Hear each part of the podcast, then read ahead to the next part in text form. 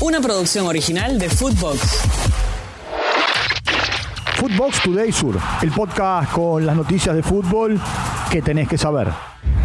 Central y Platense finalistas. Rosario Central le ganó 2 a 0 por penales a River en el estadio Mario Alberto Kempes en la provincia de Córdoba y jugará la final de la Copa de la Liga. El canalla no es campeón del fútbol argentino desde la temporada 86-87.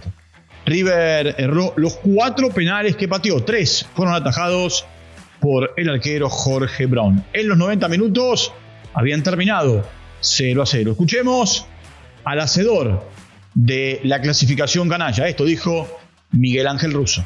Sí, veo a la gente, la alegría que tiene y es bueno, es importante. Otra final, eh, una más en mi vida, yo jugando mucho, bueno, espero que se dé, ¿no? ¿Qué se te pasa por la cabeza? No, muchas cosas. Eh, me tocó con Boca dos veces eliminar a River por penales, hoy tenía una fe ciega. Cuando fue los penales tenía una fe ciega, ¿no? Y bueno, es un gran equipo River, sufrimos mucho en el primer tiempo que fue superior, después fue, pues, fue parejo, ¿no? Por su parte, Platense le ganó 6 a 5 por penales a Godoy Cruz en el estadio municipal en la localidad de San Nicolás, en la provincia de Buenos Aires, y también se metió en la final de la Copa de la Liga. Será la primera gran final que jugará el Calamar en primera división.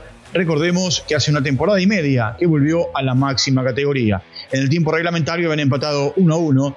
El paraguayo Ronaldo Martínez marcó para el equipo de Martín Palermo, mientras que el uruguayo Salomón Rodríguez lo empató para el conjunto de El Gato Oldra. Escuchemos a Ramiro Macaño, que fue la figura del partido, atajando cuatro penales. ahora, ahora vamos a soñar, vamos a soñar nosotros y toda la gente que va a estar haciendo fuerza. No, que gane el mejor, no me voy a meter en eso, que gane el mejor. Que gane el mejor, nosotros ya hicimos lo nuestro. Se va a México. Gonzalo Piovi habló en Teis Sports y explicó los motivos por los cuales probablemente deje Racing para el próximo año jugar en el fútbol mexicano. Escuchemos al defensor de la academia. Un poco, bueno, yo tengo ya 29 años, eh, busco también, eh, además de lo futbolístico, un cambio eh, para el bien de, la familia en cuanto a lo económico. como dije antes, le decía acá a Quique,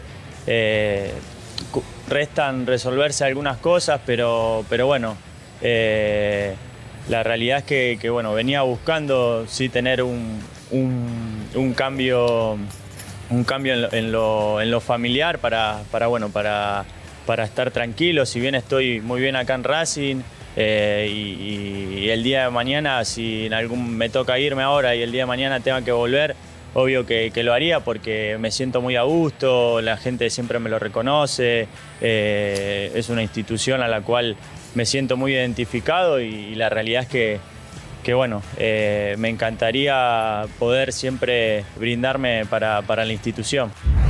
Anotaron Lautaro y Muriel.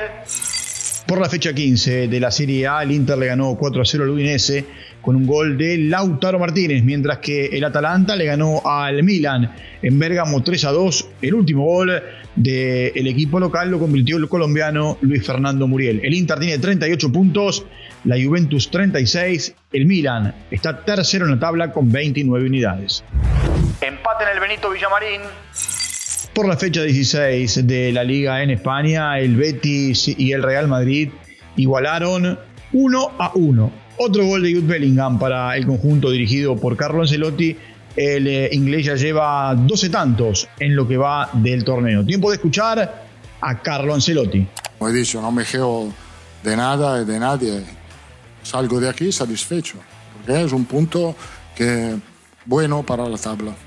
Si queréis que no estoy satisfecho, le digo, no estoy satisfecho, pero yo estoy satisfecho. Queréis que, que diga, estoy muy triste, enfadado.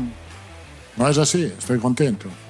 Real Madrid tiene 39 puntos, Girona que jugará ante el Barcelona tiene 38, Barcelona 34, Atlético Madrid 31 unidades. Footbox Today Sur. Una producción original de Footbox.